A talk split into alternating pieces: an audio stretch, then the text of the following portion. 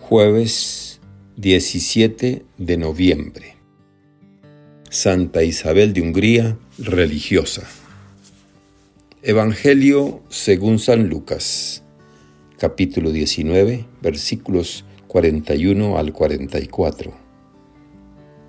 En aquel tiempo, cuando Jesús estuvo cerca de Jerusalén y contempló la ciudad, lloró por ella y exclamó, si en este día comprendieras tú lo que puede conducirte a la paz.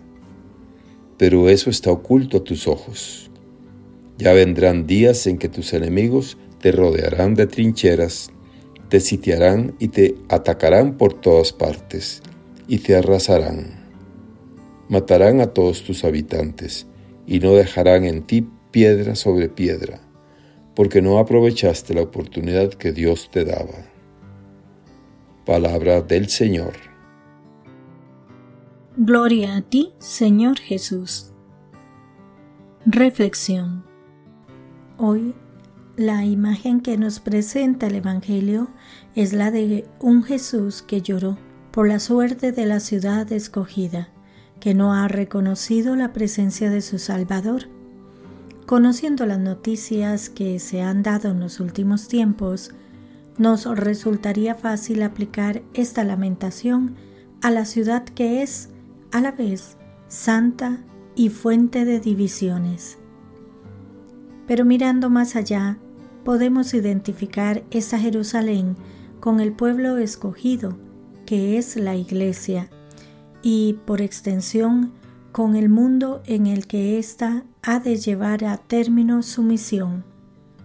Si así lo hacemos, nos encontraremos con una comunidad que, aunque ha alcanzado cimas altísimas en el campo de la tecnología y de la ciencia, gime y llora, porque vive rodeada por el egoísmo de sus miembros, porque ha levantado a su alrededor los muros de la violencia y del desorden moral, porque lanza por los suelos a sus hijos, arrastrándolos con las cadenas de un individualismo deshumanizante. En definitiva, lo que nos encontraremos es un pueblo que no ha sabido reconocer el Dios que la visitaba. Sin embargo, nosotros los cristianos no podemos quedarnos en la pura lamentación, no hemos de ser profetas de desventuras, sino hombres de esperanza. Conocemos el final de la historia, Sabemos que Cristo ha hecho caer los muros y ha roto las cadenas. Las lágrimas que derrama en este Evangelio prefiguran la sangre con la cual nos ha salvado.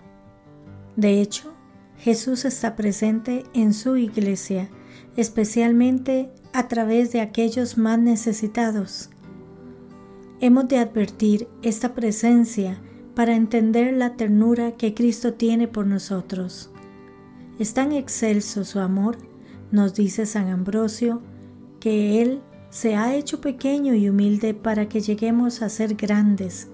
Él se ha dejado atar entre pañales como un niño para que nosotros seamos liberados de los lazos del pecado.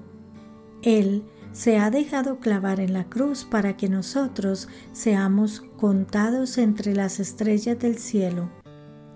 Por eso, hemos de dar gracias a Dios y descubrir presente en medio de nosotros a aquel que nos visita y nos redime. Que Dios les bendiga y les proteja.